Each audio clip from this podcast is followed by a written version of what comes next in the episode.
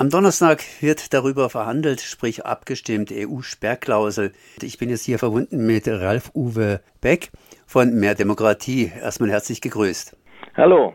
Die Wähler und Wählerinnen werden kalt entmachtet. Wir haben ja in Deutschland eine Sperrklausel bei der europäischen Wahl, die 2024 stattfinden wird.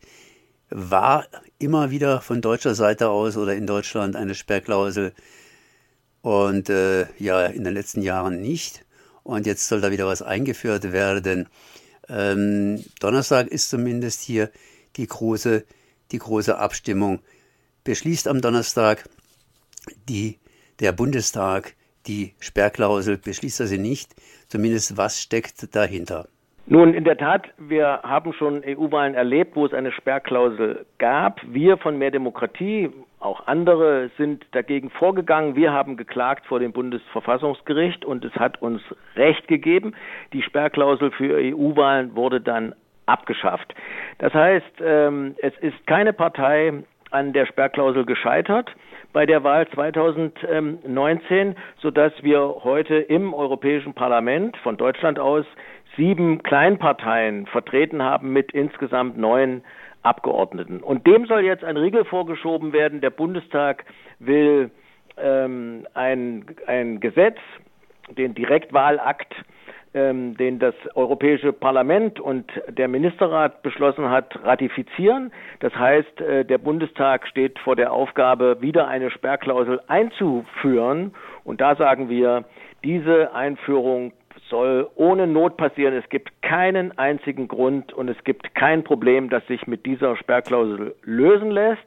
Allerdings schafft man ein neues Problem, nämlich dass wieder sehr viele Menschen an der Sperrklausel hängen bleiben. Das heißt, dass wenn die Menschen Parteien wählen, die dann nicht im Europäischen Parlament vertreten sind, weil sie an der Sperrklausel hängen bleiben, dann fallen diese Stimmen quasi unter den Tisch. Die Menschen sind nicht im Parlament repräsentiert. Das ist nicht förderlich für die Demokratie, ganz im Gegenteil, das beschädigt sie. Deshalb sagen wir und fordern den Bundestag auf, dieser Ratifizierung nicht zuzustimmen.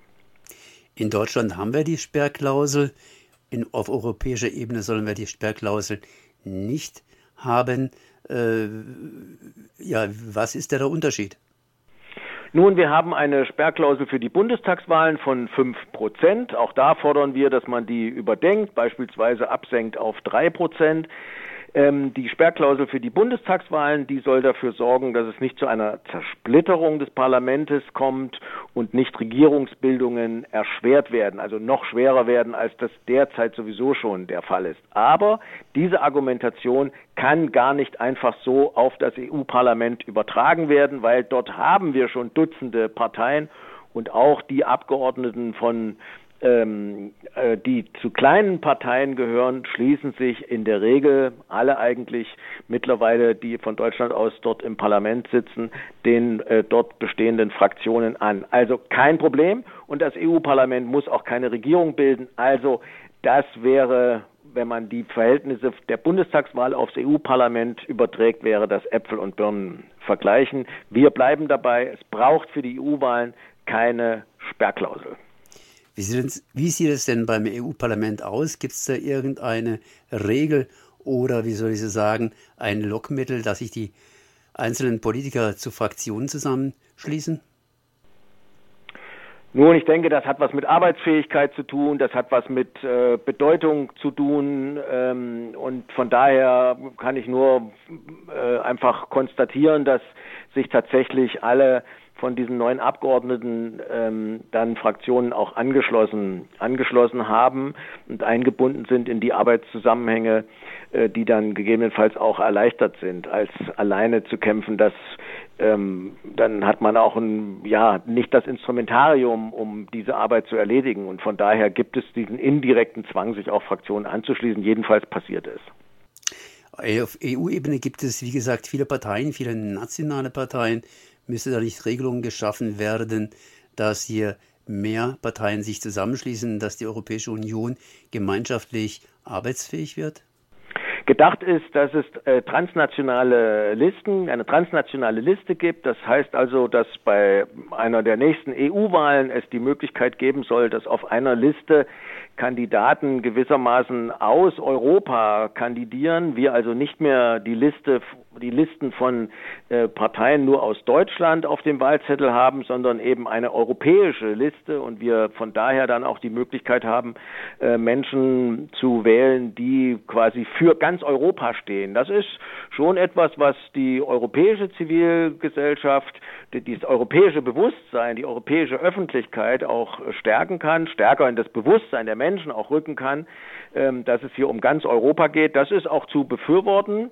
Ähm, allerdings ähm, jetzt in, im Paket gedacht, da einen Zusammenhang herzustellen mit der Sperrklausel, den es eigentlich nicht gibt, das äh, halten wir für den nicht gangbaren, für einen nicht gangbaren Weg. Aber derzeit eben, wie gesagt, geht es noch gar nicht darum, bei dieser Ratifizierung am kommenden Donnerstag geht es nur darum, ob Deutschland zustimmt, dass es eben eine Sperrklausel geben soll, wie von der EU vorgeschlagen. Deutschland könnte sich hier verweigern und müsste nicht ratifizieren und dann wäre das Ding insgesamt auch für die EU-Wahlen vom Tisch, weil hier legt die EU fest, muss Einstimmigkeit hergestellt werden, also alle Länder müssen ratifizieren. Das steht bei Deutschland noch aus, aber auch äh, bei Spanien.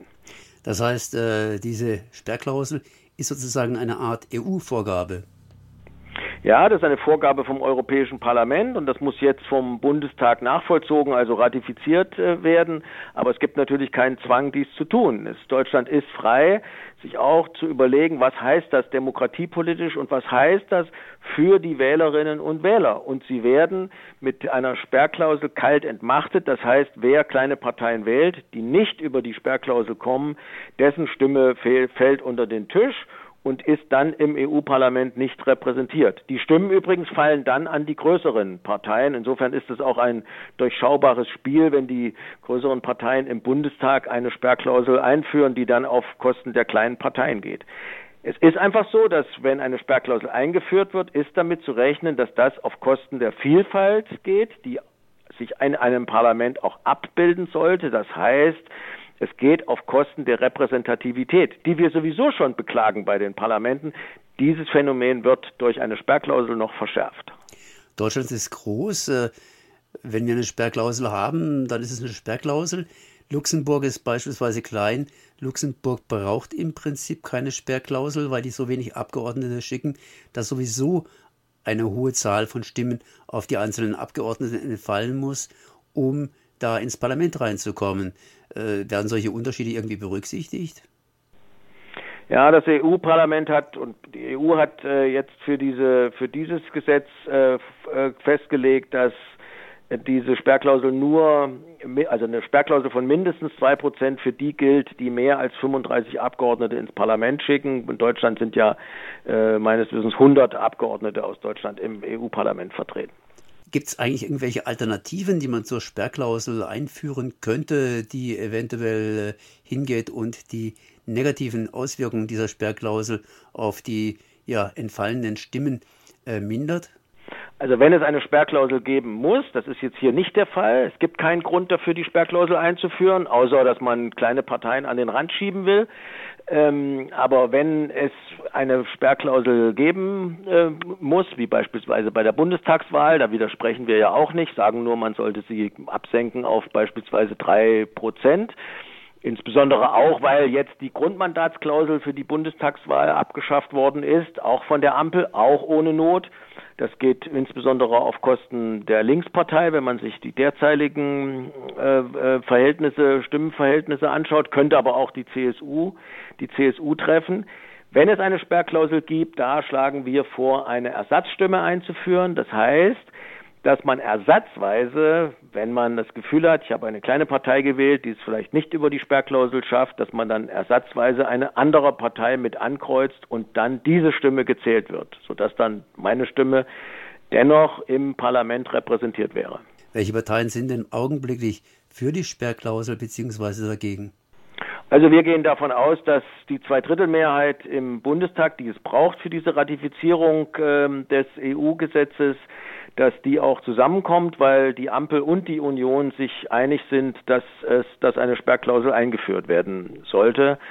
Das ist eine sehr durchschaubare Position, ähm, weil es, äh, weil die größeren Parteien eben auch Nutznießer einer Sperrklausel sind, weil dann eben, wie derzeit eben gerade neun Abgeordnete von Kleinparteien dann diese Stimmen und diese Abgeordnetenzahl auf die großen Parteien geht. Also keine Spannung, sondern mahnende Worte und der Hinweis darauf, dass man es auch anders machen kann. Wird das irgendwie festgeklopft jetzt oder die könnten sie eigentlich auch wieder ändern bis nächste Mal, falls, falls am Donnerstag die Sperrklausel eingeführt wird? Man kann natürlich alles wieder, wieder ändern, braucht aber, wie hier in dem Fall, eben eine Zweidrittelmehrheit. Das ist schon eine, eine qualifizierte Hürde, die, da muss man sich dann im Parlament schon sehr einig sein, das hinzubekommen. Aber natürlich kann man das auch wieder ändern. Äh, obwohl ich bin jetzt nicht ganz sicher. Also wenn das einmal ratifiziert ist von allen Ländern, dann müssten vermutlich auch äh, alle Länder wieder drangehen und dieses ändern. Da bin ich mir jetzt sonst, ansonsten, wenn Deutschland sich jetzt verweigert, dann scheitert dieses Projekt und dann ist dieses EU-Gesetz eben nicht ratifiziert. Das gilt dann für alle EU-Mitgliedstaaten. Also da bin ich jetzt auf dünnem Eis, aber ich, so einfach wird das nicht sein. Ja, so einfach wird es wohl nicht sein. Auf jeden Fall hier höchstwahrscheinlich 2% Klausel, fest steht es noch nicht, 100%, aber die Zweidrittelmehrheit scheint das Parlament dafür aufzubringen. Es gibt Alternativen, die demokratischer wären, beziehungsweise nicht einfach die Wählerstimmen unter 2% wegfallen wür lassen würden. So Ralf Uwe Beck von Mehr Demokratie. Ich danke mal für dieses Gespräch. Ich danke Ihnen.